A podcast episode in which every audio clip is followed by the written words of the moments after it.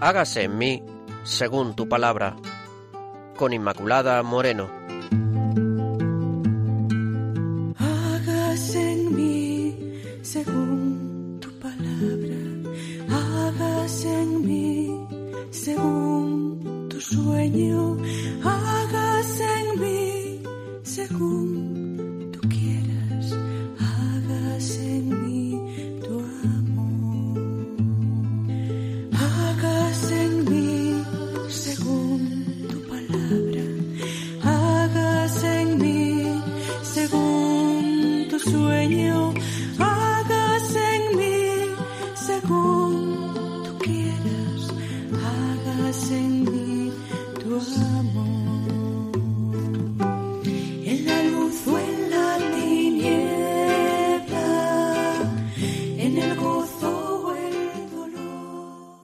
Oyentes de Radio María, bienvenidos. Estamos aquí en el programa Hágase en mí, según tu palabra. Estamos los que formamos parte del equipo, ya saben, Marisa López, el padre Carlos Rey Estremera y quien les habla, Inmaculada Moreno. Y vamos a continuar con este personaje bíblico que es José el Patriarca. Lo vamos a hacer hoy desde ese misterio de Dios siempre, de cómo sus planes no son nuestros planes y cómo sus planes siempre están llenos de sabiduría.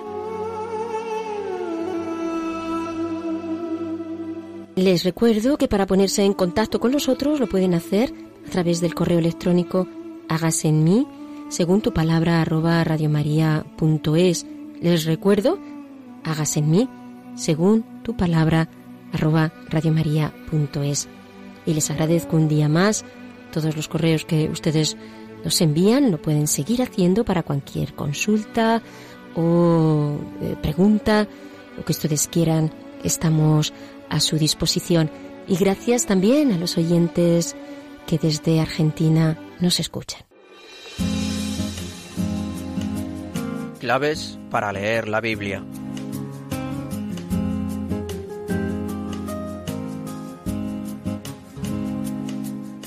Pasamos la primera parte del programa. Ya saben, algunas claves para leer la Biblia. Y hoy lo vamos a hacer desde la aportación de José Ramón García Murga, el Dios del Antiguo Testamento, donde expresa cuál es el Dios que manifiesta el Antiguo Testamento. Me baso en este en esta conferencia que él dio sobre quién es el Dios del Antiguo Testamento, porque muchas veces parece, nos puede parecer así, al menos al principio, que es ese Dios que castiga, ese Dios celoso, y aparece como una imagen un tanto pobre del Dios del Antiguo Testamento. Y a pesar de que realmente eh, es en el Nuevo Testamento cuando se nos manifiesta en plenitud quién es Dios, no obstante ya son muchos mm, datos, no nos podemos quedar ahí como demasiado reducidos, sino son muchos datos los que ya nos aporta el Antiguo Testamento. En primer lugar, Dios es el Dios liberador. Sí, el Dios liberador es así como se expresa en el Antiguo Testamento. Y si hacemos un recorrido breve, nos encontramos en cada una de, de, las etapas de la historia de Israel, el Dios libera.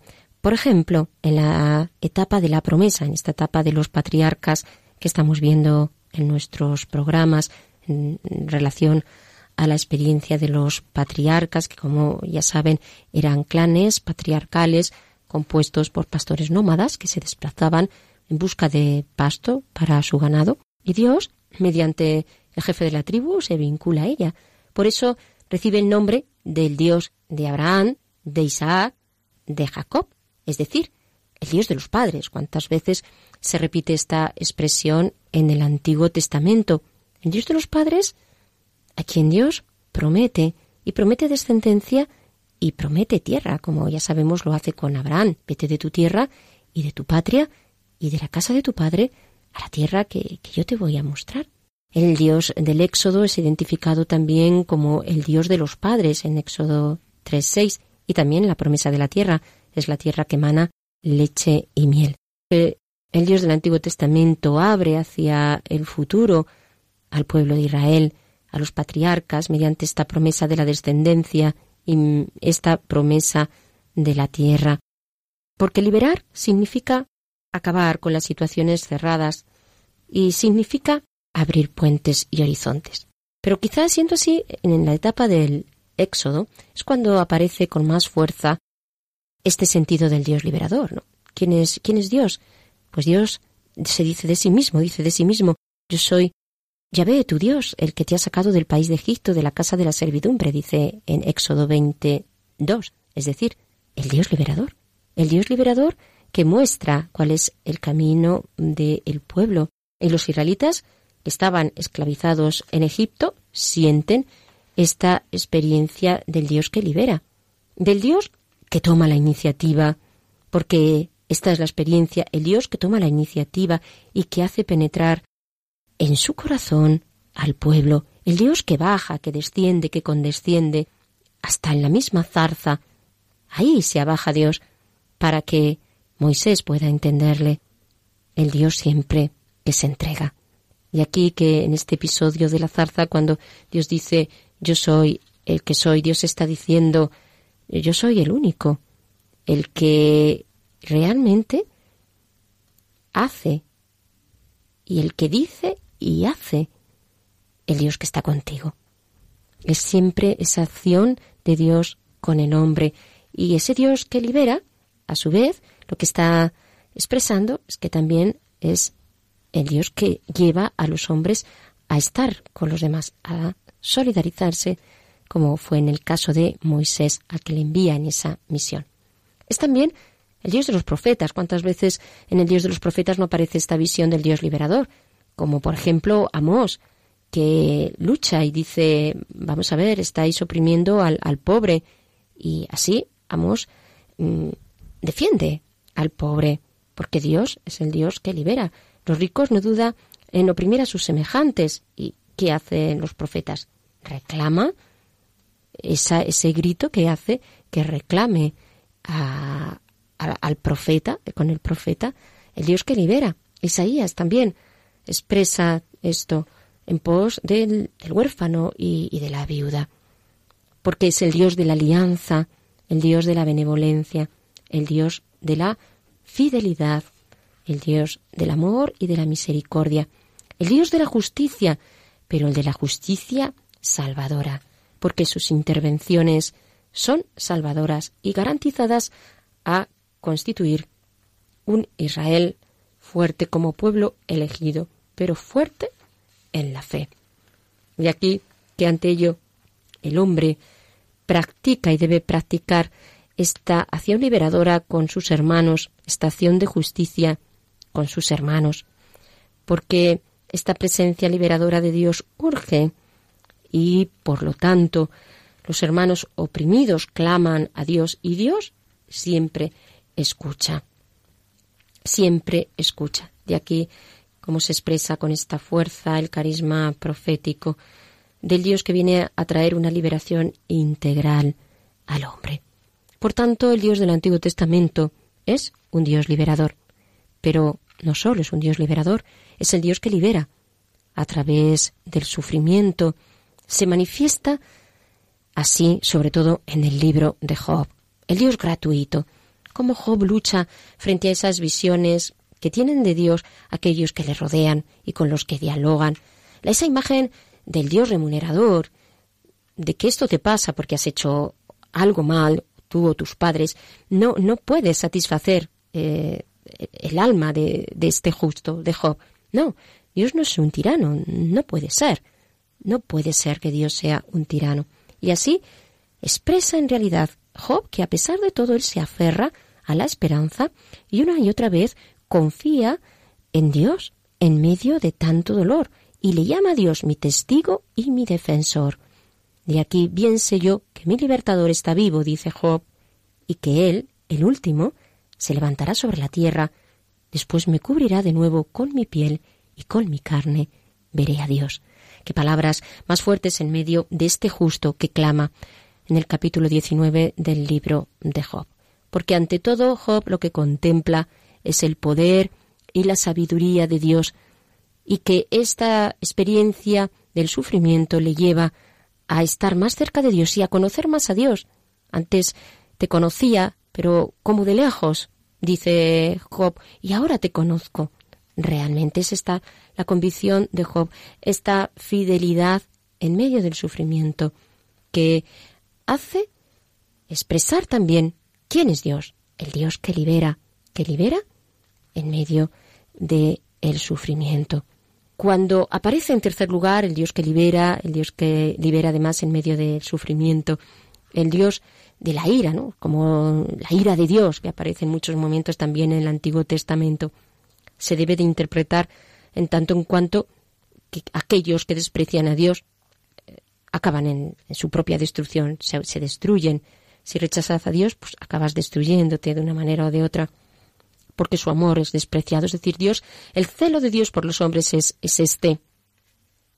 Porque el hombre que no acoge a Dios, en realidad acaba consigo mismo. No es un Dios caprichoso, no es un Dios intervencionista, es un Dios que respeta al hombre, pero que le expresa en todo momento las consecuencias de su lejanía y de su pecado. En cuarto lugar, es el Dios único, el Dios de todos los pueblos. De aquí este monoteísmo que constituye, uno de los rasgos más característicos de la fe de Israel, un rasgo pues, que distingue a la fe de Israel de otros pueblos y que hace también que esa fe sea una fe fuerte. Dice en Isaías Dios, no hay otro Dios fuera de mí, yo soy el Dios justo, el Dios salvador, no hay otro Dios fuera de mí. Y esta es eh, eh, este monoteísmo en realidad está llevándonos al Dios poderoso, a la experiencia de el Dios único. De hecho, eh, expresa esta experiencia profunda el Dios único, el Dios verdadero, el Dios que siempre permanece, el Dios que es como la roca, que es fiel, y es esta exigencia del monoteísmo, porque nada, nada puede eh, adquirir un sentido divino, porque todos son ídolos. El único, absoluto, es Dios. Y esto que lo podemos aplicar a la experiencia del pueblo, que se hacía ídolos cuando pasaban por dificultades, lo podemos también aplicar a nuestra propia experiencia cuando tantas veces nos hacemos ídolos y, y acudimos a otras cosas o personas que no son Dios, que podemos hacerlo si siempre comprendemos que todo está en función de Dios y de que todo es relativo, que no sea Dios. Y en consecuencia este monoteísmo va a traer la igualdad entre los hombres. Y esa igualdad nos hace entender cómo es Dios y cómo es Dios tal como se nos manifestará en el Nuevo Testamento, un Dios comunión, Padre, Hijo y Espíritu Santo. Porque el monoteísmo del Antiguo Testamento en realidad es un momento de la revelación de Dios que queda abierto a la manifestación trinitaria, porque Dios es el Dios amor.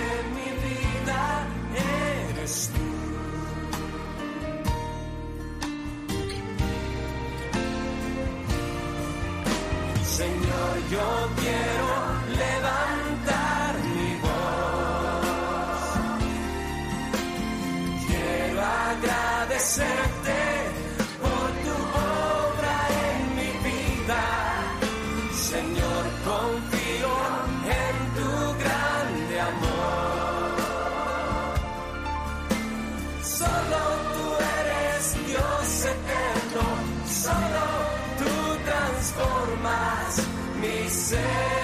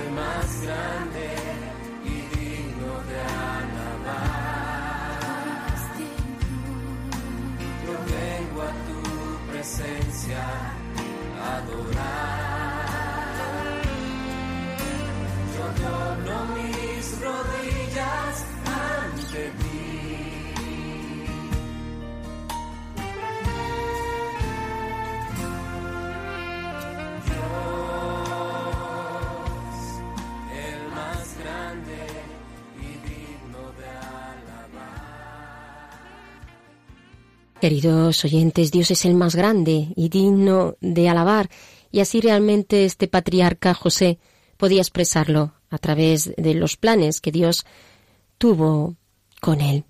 Vamos a escuchar la lectura de la palabra, que en este caso es del Génesis del capítulo 43. La va a leer eh, Marisa, como ya saben, anticipando así esta segunda parte del programa, Dios al encuentro del hombre. Escuchamos. José no podía ya contenerse delante de todos los presentes y gritó, Salid todos de mi presencia. Y no quedó nadie. Entonces rompió a llorar a voz en grito y dijo a sus hermanos, Yo soy José, ¿vive todavía mi padre? Sus hermanos no pudieron responderle de tan asustados que estaban ante él. Entonces él les dijo, Acercaos a mí. Y ellos se acercaron. Él dijo, Yo soy José, vuestro hermano, el que vendisteis para Egipto. Pero ahora no estéis apenados, ni os pese el haberme vendido aquí, pues fue Dios quien me envió delante de vosotros, para salvar vuestras vidas. Dios me ha enviado delante de vosotros, para asegurar vuestra supervivencia en el país y salvar la vida de muchos de vosotros. No fuisteis vosotros los que me enviasteis aquí, sino Dios. Él me ha hecho padre del faraón y señor de toda su casa, gobernador de todo el país de Egipto.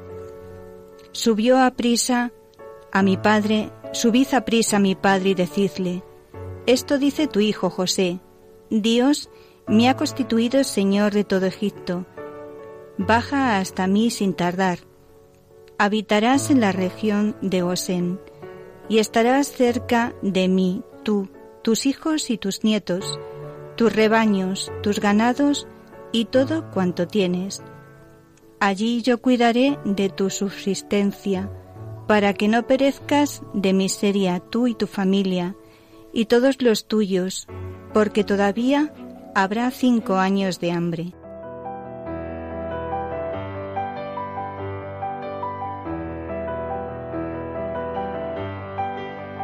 Dios al encuentro del hombre.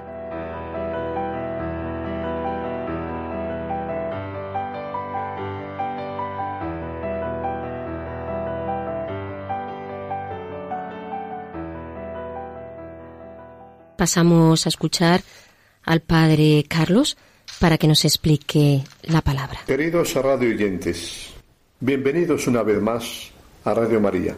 Iniciamos en este preciso instante nuestro cuarto y último programa dedicado al patriarca José. Este, junto con el anterior, constituye la segunda parte del relato del reencuentro de José con sus hermanos. En él José prosigue sus esfuerzos para ayudarles a sanar las heridas que su traición a José les había dejado y reconciliarse con su pasado.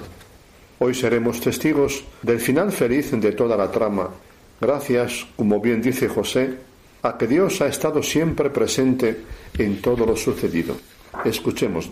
Nos habla José. Estimados oyentes de Radio María, hoy llegamos al final de nuestra historia. Si recordáis, en nuestro programa anterior os conté mi reencuentro con mis hermanos, que no me reconocieron, y la argucia a la que recurrí para ayudarles a recordar su oscuro pasado y sacar a la luz su culpabilidad reprimida durante años. En este os contaré mis nuevas argucias y cómo ellos fueron reaccionando y evolucionando hasta el momento en que les revelé mi identidad, con la sorpresa que os podéis imaginar y todo lo que sucedió después. Había pasado mucho tiempo desde que mis hermanos habían vuelto a su casa con los alimentos comprados en Egipto y el dinero con el que lo habían pagado, pues yo los había mandado poner de vuelta en sus talegas. Casi había perdido la esperanza de volverlos a ver, cuando un día los vi llegar con los animales cargados de productos de la tierra, con la intención de regalármelos y acompañados de Benjamín, el hijo predilecto de mi padre. Me di cuenta de que buscaban suavizar su tensa relación conmigo y ganarse mi benevolencia. Sentí que algo había cambiado en ellos y decidí seguir por ahí. Lleva a estos hombres a mi casa porque van a comer conmigo, le dije a mi mayordomo. Se quedaron de piedra. ¿Qué pensaríais vosotros si quien os ha acusado de espías esperáis que os acuse de ladrones y pueda hacer con vosotros lo que le apetezca, os invita a su casa a comer? Posiblemente desconfiaríais. Es lo que hicieron ellos. Lo hace por el dinero que apareció en nuestros sacos la otra vez nos trae aquí para ponernos una trampa, caer sobre nosotros y hacernos esclavos. Mis hermanos pensaron que yo les preparaba una trampa, como ellos me la habían preparado a mí, y que haría con ellos lo mismo que habían hecho conmigo, y que nuestro padre perdería a Benjamín como me perdió a mí. De nuevo afloraba la culpabilidad y los fantasmas del pasado.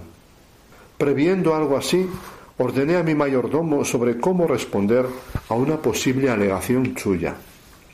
La paz sea con vosotros, no temáis. Lo que os está pasando es cosa de Dios, les dijo. Mi intención no era repetir la historia, sino ofrecerles el elemento que necesitaban para elaborar e integrar bien su oscuro pasado, una experiencia de amor gratuito, el mío, sin condiciones previas ni méritos suyos. Entraron en mi casa y me entregaron su regalo. Yo lo agradecí, pero ni le presté atención. Lo que yo quería era saber de mi padre y conocer a Benjamín, que había nacido después de mi desaparición.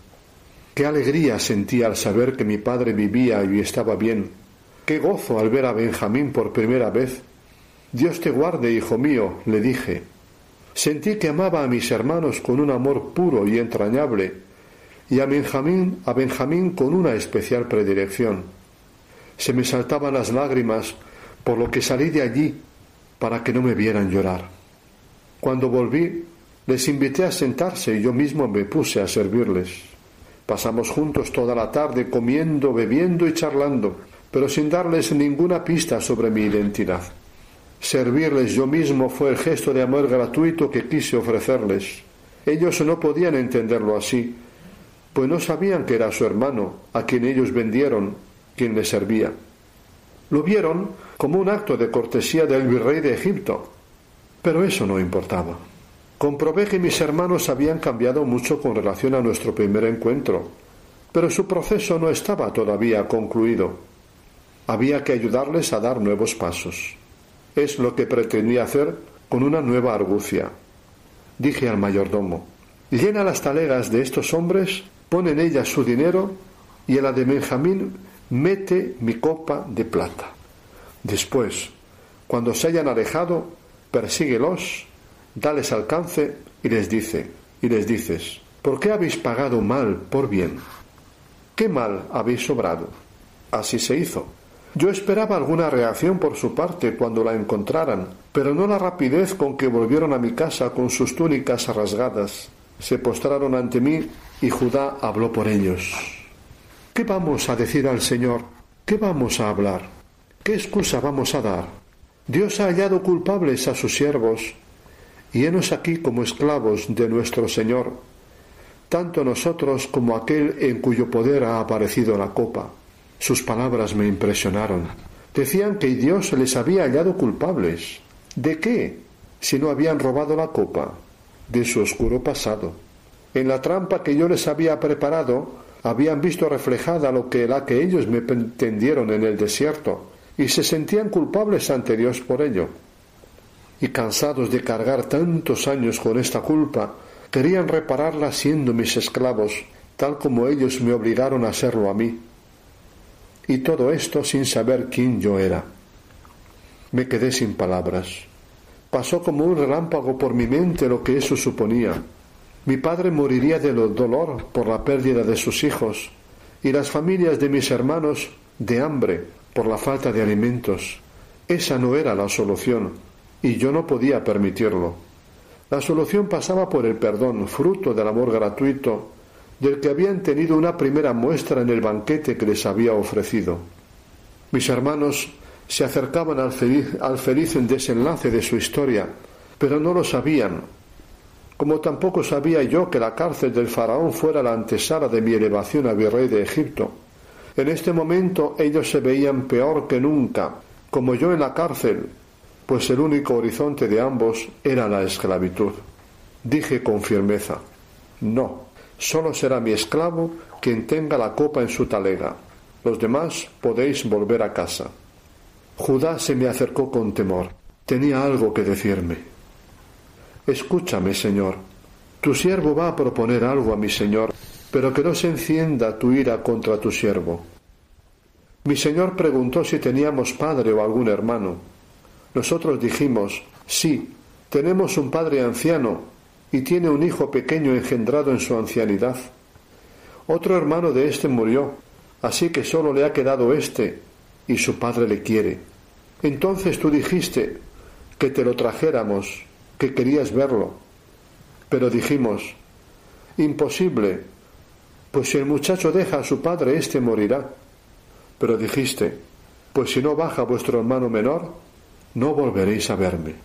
Así pues, cuando volvimos a casa le expusimos todo a nuestro padre y éste nos dijo, Volved a comprar alimentos. Dijimos, no podemos bajar y presentarnos ante aquel hombre, apenas a, a menos que llevemos a nuestro hermano pequeño. Mi padre nos dijo, bien sabéis que tuve un hijo que se me marchó y no lo he vuelto a ver. Ahora, si os lleváis también a éste y le ocurre algo, moriré con amargura. Ahora pues, cuando yo llegue a donde mi padre sin llevar al muchacho, en cuanto vea su falta morirá, y será culpa nuestra. Yo he traído al muchacho bajo palabra de que, si no lo devuelvo, quedaré en falta para con mi madre, mi padre para siempre. Ahora pues, que me quede yo como esclavo de mi señor y regrese el muchacho con sus hermanos, porque ¿cómo vuelvo yo ahora a donde mi padre sin el muchacho conmigo? No quiero ni ver la aflicción en que caerá mi padre. Me quedé pasmado y sin poder articular palabra. Judá había hecho una cruda y sincera retrospectiva que reflejaba la transformación de mis hermanos. Estos se referían por primera vez al hijo de Jacob que se marchó y no ha vuelto a ver, ofreciéndose como esclavo para salvar a Benjamín y evitar que su padre volviera a sufrir. Esta actitud era diametralmente opuesta a la que tuvieron conmigo. Mientras que a mí me habían condenado a la esclavitud, sin ningún tipo de consideración ni conmigo ni con mi, mi padre, ahora Judá se ofrecía como esclavo para salvar a nuestro padre y a su hijo predilecto. Sentí que mi corazón se inundaba de gozo. ¿Por qué? preguntaréis, si la escena es tan dramática. Porque mis hermanos asumían su pasado y haciéndolo se reconciliaban con él porque habiendo hecho en otro tiempo tanto mal, mostraban ahora lo mejor de sí mismos, y porque en todo ello se revelaba el sentido oculto de los acontecimientos, Dios transformando los corazones desde la experiencia del pecado y del sufrimiento. Había llegado el momento de darme a conocer y así lo hice. Me eché a llorar y como pude les dije, yo soy José, vive aún mi padre. Pero ellos no pudieron contestarme porque se habían quedado atónitos. Cuando me calmé un poco les pedí que se acercaran, insistí en quién yo era y les revelé el sentido oculto de aquellos hechos del pasado que tanto les culpabilizaban. Yo soy vuestro hermano José a quien vendisteis a los egipcios. Ahora bien, no os sintáis, sintáis culpables por ello, pues para salvar vidas me envió Dios delante de vosotros. Dios me ha enviado delante de vosotros para que podáis sobrevivir y salvaros. E insistí. Si Dios ha estado siempre presente en lo que nos ha sucedido, entonces todo está bien y en su sitio, aunque hayamos sufrido mucho. Reconciliaos con vuestro pasado, pues visto desde Dios, todo, hasta vuestra traición, tiene sentido como camino que os ha traído hasta aquí. Volved a casa y decídselo a vuestro Padre. Lo que sucedió después se puede resumir en pocas palabras. Invité a mi familia a venir a Egipto. Ellos volvieron a Canaán, hablaron con nuestro padre y se trasladaron a Egipto con sus familias donde cuidé de que no les faltase de nada, y así vivieron hasta la muerte de nuestro Padre. Entonces, a la muerte de nuestro Padre surgieron los fantasmas y miedos del pasado. Mis hermanos temieron que yo todavía les guardase rencor y aguardara la muerte de nuestro Padre para vengarme de ellos. Sin atreverse a hablar personalmente conmigo, me enviaron un recado recordándome las palabras de mi Padre.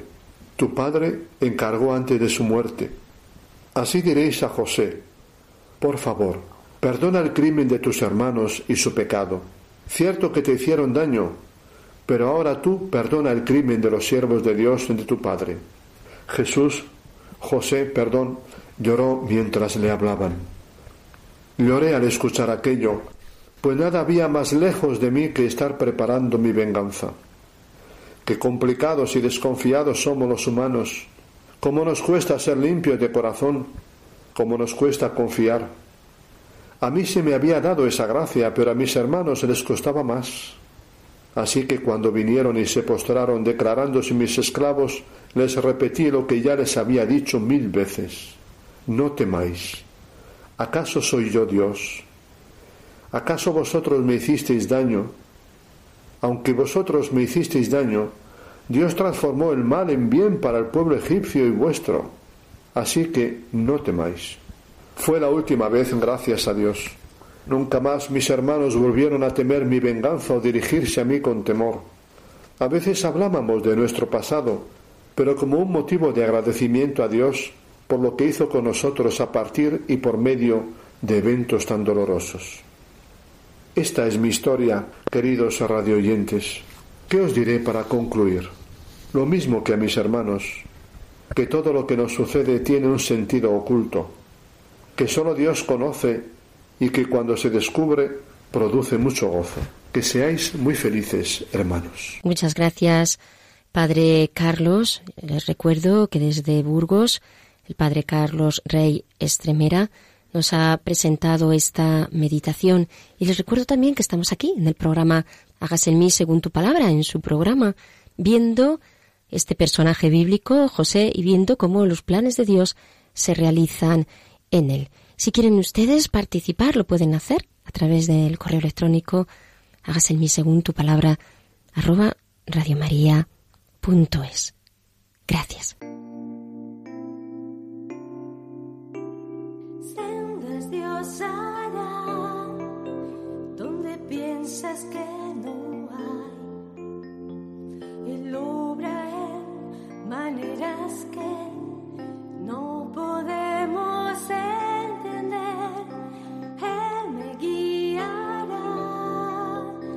A su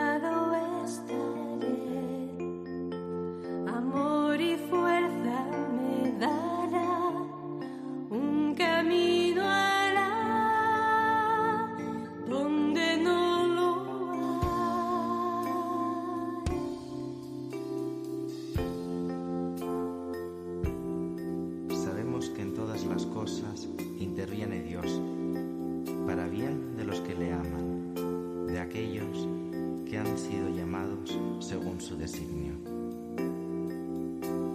Sendas Dios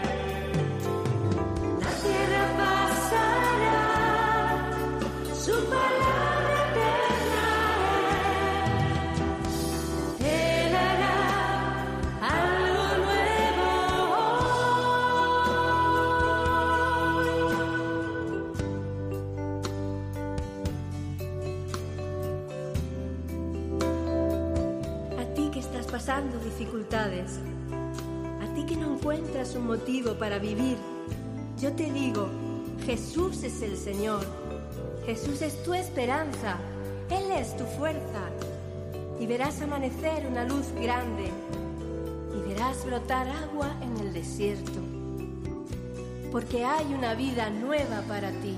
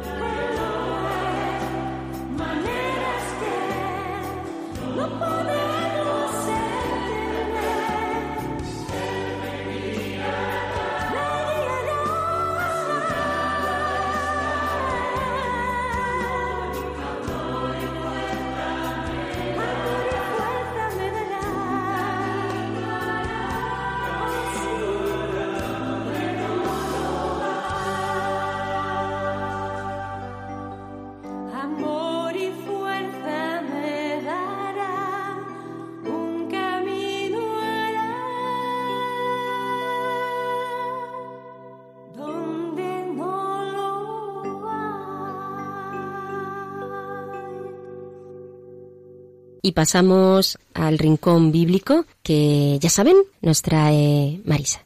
Pues eh, vamos a traer un testigo, un testimonio, igual que José ha sido un testigo y un testimonio de cómo Dios ha ido haciendo eh, su plan a través de dificultades, a través eh, pues de, de sus hermanos también y, de toda la envidia, cárcel, pero eh, Dios le salva, ¿no? Y Dios tiene su plan.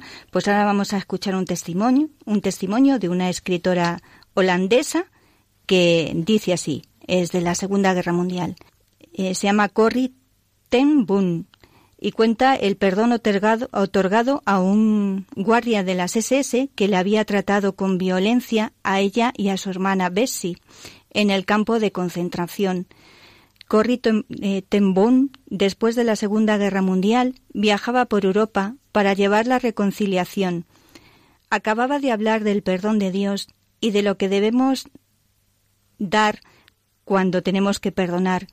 Cuando durante la celebración religiosa en Mónaco lo vi, el exmilitar de las SS, que estaba a la puerta de la sala ducha en el campo de concentración. Era el primero de nuestros verdugos, que había visto desde entonces. De repente, todo me volvió a la mente. Se me acercó mientras la iglesia se iba vaciando. Inclinándose, sonrió radiante. ¿Cómo le estoy agradecido por su mensaje? dijo. Pensar que, como usted dice, Él ha lavado mis pecados. Su mano estaba extendida para estrecharme la mía, y yo, que tantas veces había predicado a la gente la necesidad de perdonar, mantuve mi mano bajada.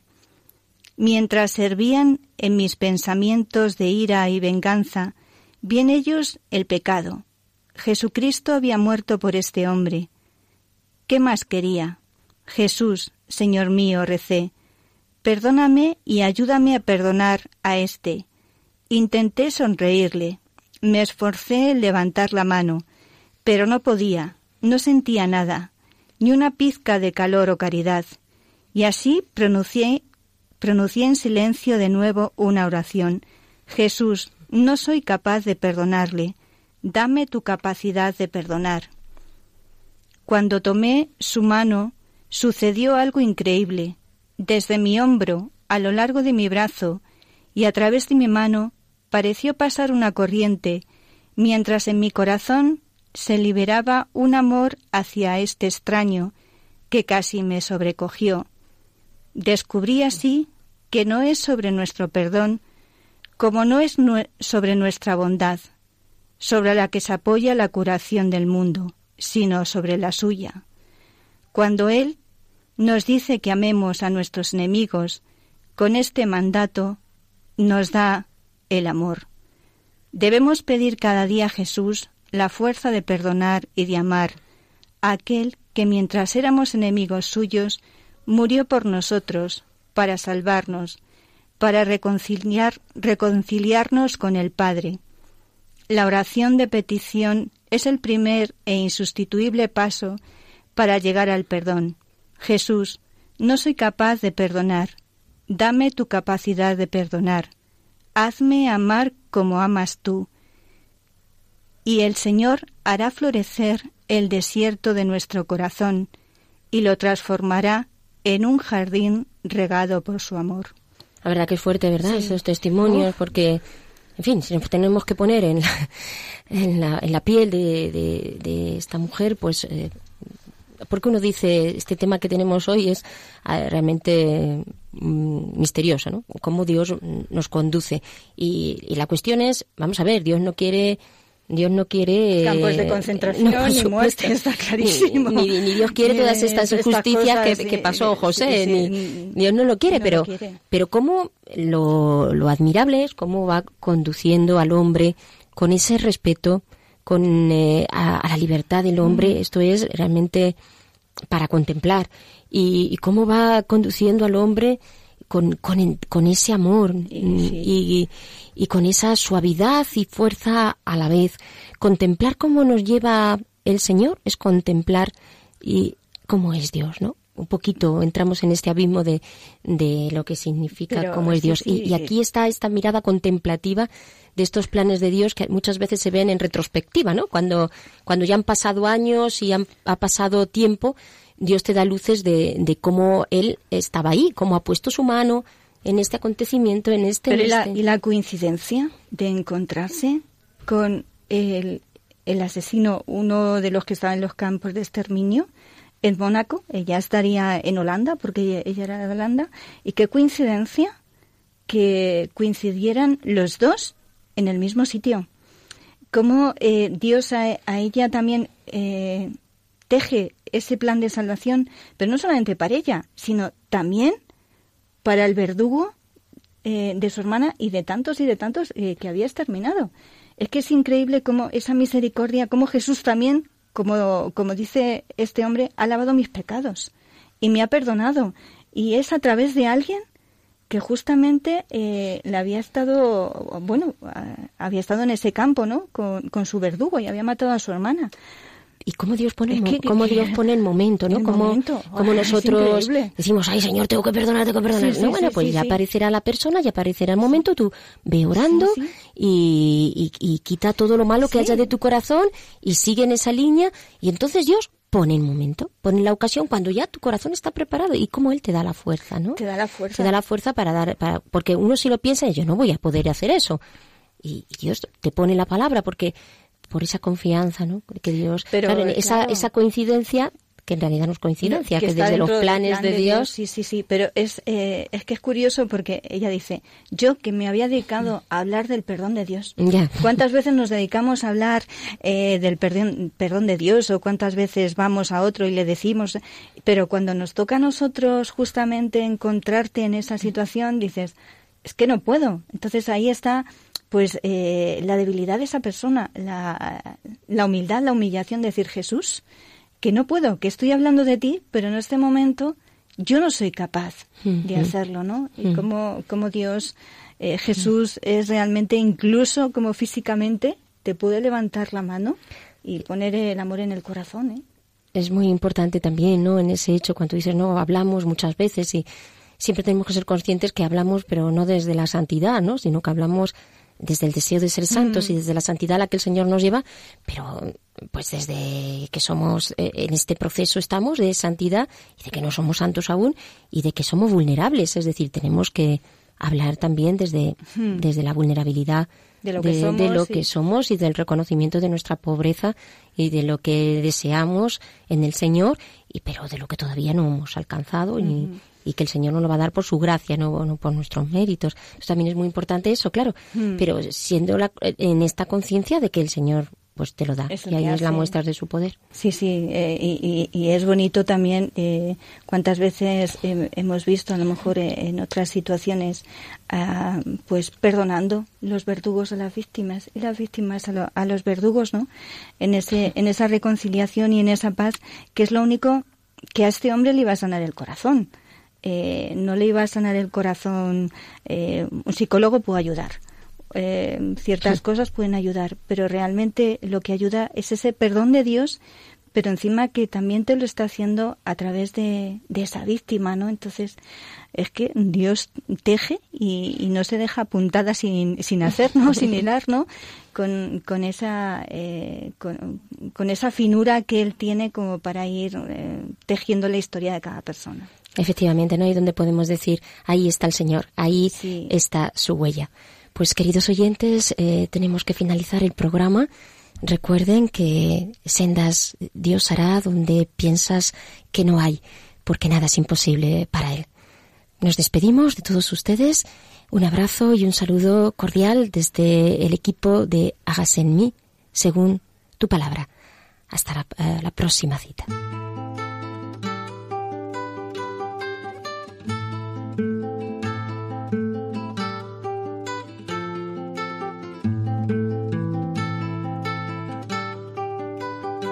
Han escuchado Hágase en mí según tu palabra, con Inmaculada Moreno. Hágase en mí según tu palabra, hágase en mí según tu sueño, hágase en mí según